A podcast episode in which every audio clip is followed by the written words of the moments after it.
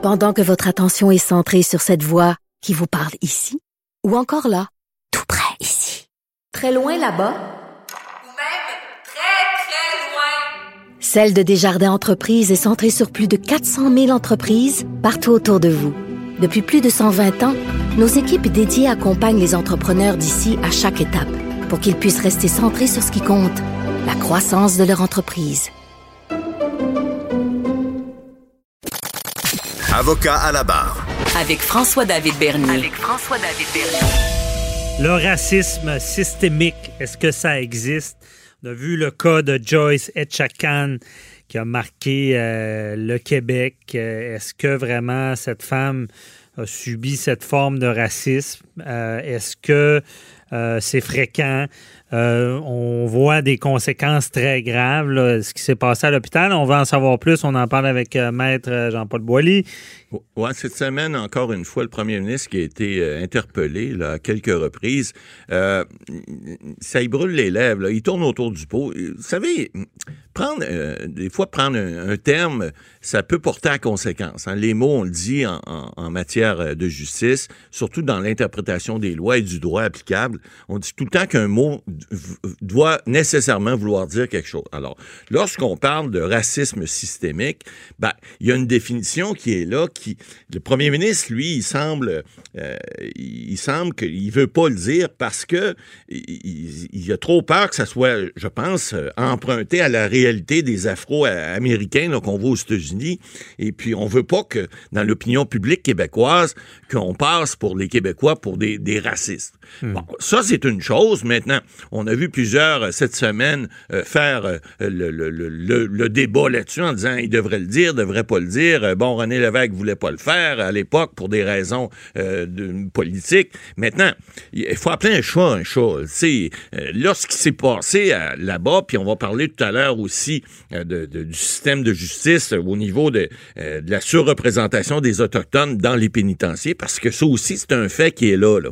Quand je dis un chat, un chat, lorsqu'on voit ce qui s'est passé à l'hôpital de Joliette, c'est pas c'est pas un fait unique, c'est pas quelque chose de banal, c'est pas quelque chose, il semblerait le rapport vient, en tout cas, qui était là, puis là, la ministre, euh, qui est la ministre des, Affaires autochtones, bon, cette semaine, même le premier ministre a dit en conférence de presse, elle pose une question jeudi, il a dit à la journaliste, ben écoute, je vais, je regarder ça, Avez-vous encore confiance en votre, en votre ministre? Euh, je vais regarder ça. Alors, ça, ça regarde pas bien pour, pour la, Madame la ministre, mais reste que, cela étant dit, il y a eu des 140 à peu près recommandations dans le rapport vient, et à date, la ministre, cette semaine, était toute heureuse d'annoncer, c'est peut-être pas la plus belle annonce qu'elle a faite dans, sa carrière, qu'elle avait appliqué déjà quatre des recommandations ça paraît pas bien, en, en, matière d'apparence, en matière de, d'application, de, recommandations, surtout lorsque le feu est pris comme ça, puis qu'on arrive avec un, drame comme on a vécu depuis deux semaines là, à Joliette,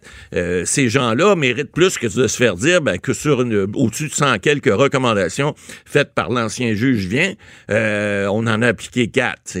Oui, c'est mieux que zéro, vous allez me dire, mais c'est peut-être pas euh, une terre en bois de bout, comme disait mon grand-père. Mm. Alors, il faut que, euh, bon, que les, choses bougent. Mais le premier ministre le dit cette semaine. les choses ça existe-tu pour de vrai, le racisme? Ben, écoutez, ça existe-tu pour de vrai? C'est pas à moi de le dire, c'est pas à vous de le dire non plus, mais il reste qu'il y a certainement du racisme qui se fait, en tout cas au niveau des Autochtones.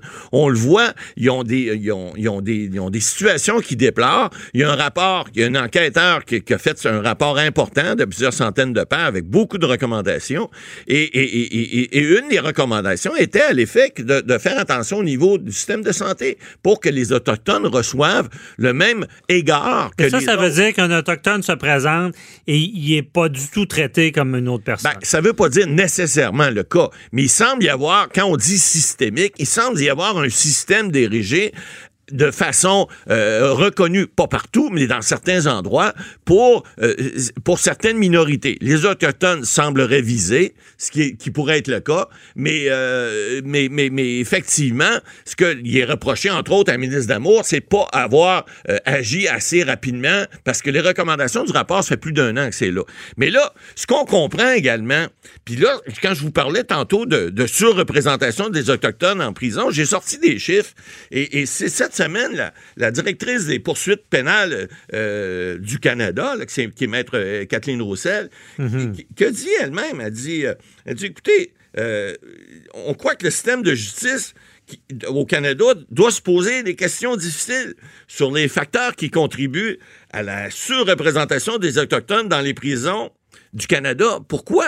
Parce qu'elle se rend compte qu'au niveau de la population, ben, euh, euh, les Autochtones, ils représentent 30% des détenus dans les pénitenciers fédéraux. Donc, c'est pénitenciers, vous savez, mille dernier, où c'est deux ans et plus de sentence. là. Ah ouais. On parle des Mais provinciaux, c'est moins de deux ans. Ça, c'est, je veux dire, c'est tellement Alors qu'ils forment juste 5% de la population. Oui, mais C'est le, pas nouveau. même le, le code criminel Oui. prévoit la situation autochtone. Ce qui veut dire, Ouais. Ça, ça, ça choque la loi sur les Indiens aussi, qui est une loi fédérale. Mais le, le- le code criminel, Ouais. ça choque beaucoup de gens. Exact. Un, un autochtone n'aura pas une peine aussi sévère que euh, Ouais, un- blanc. une autre personne. À cause Et- des coutumes et à cause des, non, des non, non, traditions. mais Mais même- non, non, Ouais. même pas. C'est que les, ça, en prennent grand compte. Les juges en prennent compte.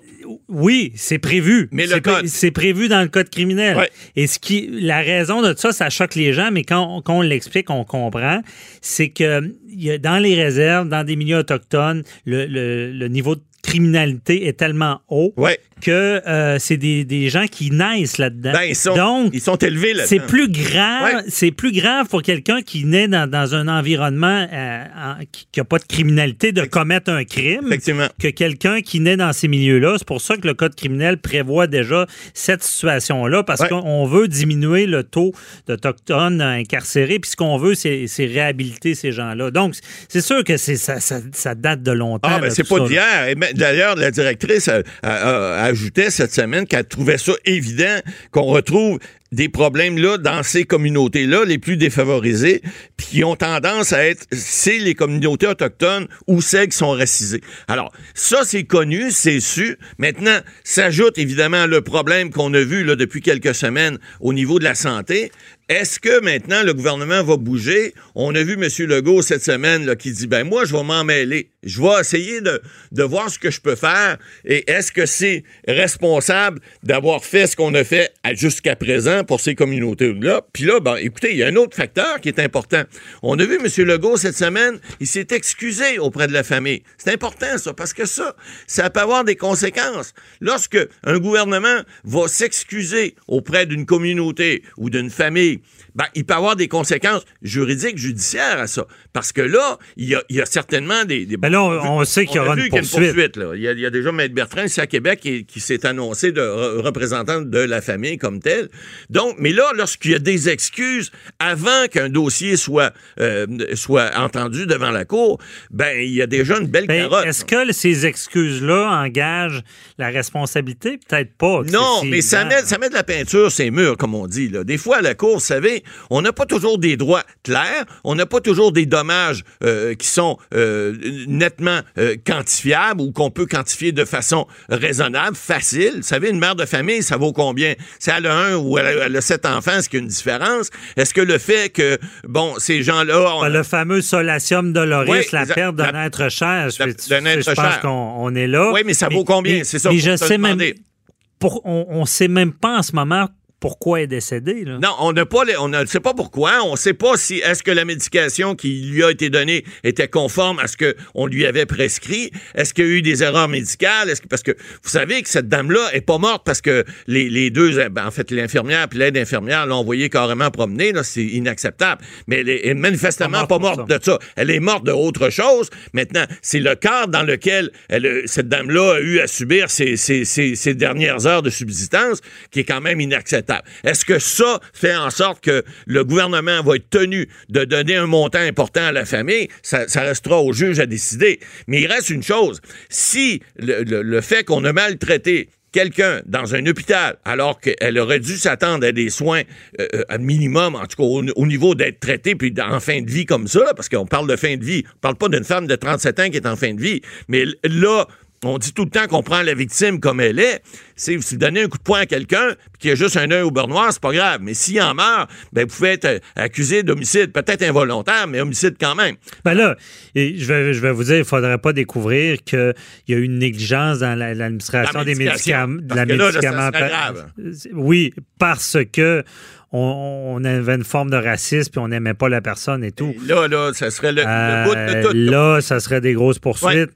Mais euh, la, la question aussi que je me pose, pourquoi le, le premier ministre veut tellement pas s'excuser? Si, il Ben, s'est excusé. Je, Ouais. je- je comprends. excusé, il mais- s'est excusé à la famille, mais pourquoi il veut tellement pas reconnaître qu'il peut y avoir du, du racisme Ben, systémique? c'est, comme j'expliquais au départ, il y a une question de sémantique. Oui, effectivement, je le disais cette semaine, Mathieu Bocoté a fait un excellent article là-dessus en disant que, écoutez, le racisme systémique, le racisme existe. Est-ce qu'il est érigé en système? Voilà une question qu'on peut se poser. Est-ce qu'on peut dire que le gouvernement peut dire qu'il y a un système au Québec qui dit que le racisme comme tel est érigé en système? C'est une question qui se pose. Est-ce que le gouvernement doit l'admettre?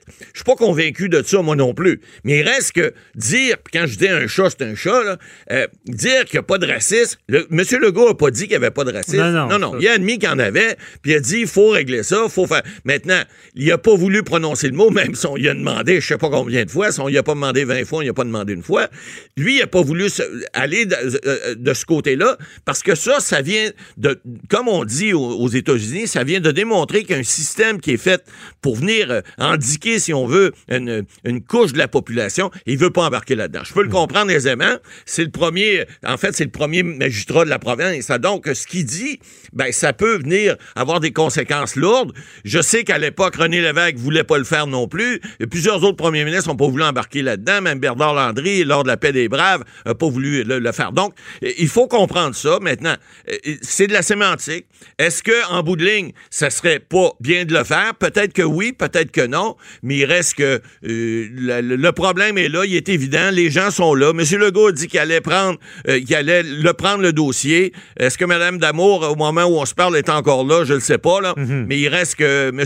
Le- Legault devra faire des choses et les, les- les- les- ça prend des événements malheureux. Des fois, on l'a vu ailleurs pour la petite fille de Granby, là, pour faire bouger Hey, les choses. Maître Boily, vous lisez dans mes pensées. Ben c'est oui. en plein ce que j'allais dire. Ouais. Ça prend des drames pour faire plate. évoluer les choses. Mais apprenons de ça, puis je pense qu'il est temps qu'il- qu'on bouge. Mais en tout cas, c'est pas, c'est pas, une, solution- c'est pas une situation facile. Mais ça bougera pas Mais quand, facilement. quand- quand- comment quatre. La ministre a appliqué quatre des recommandations Ouais, sur 100. 142, ouais. Peut-être qu'il y a encore de l'ouvrage. Il doit y avoir quelques-uns. Merci, qui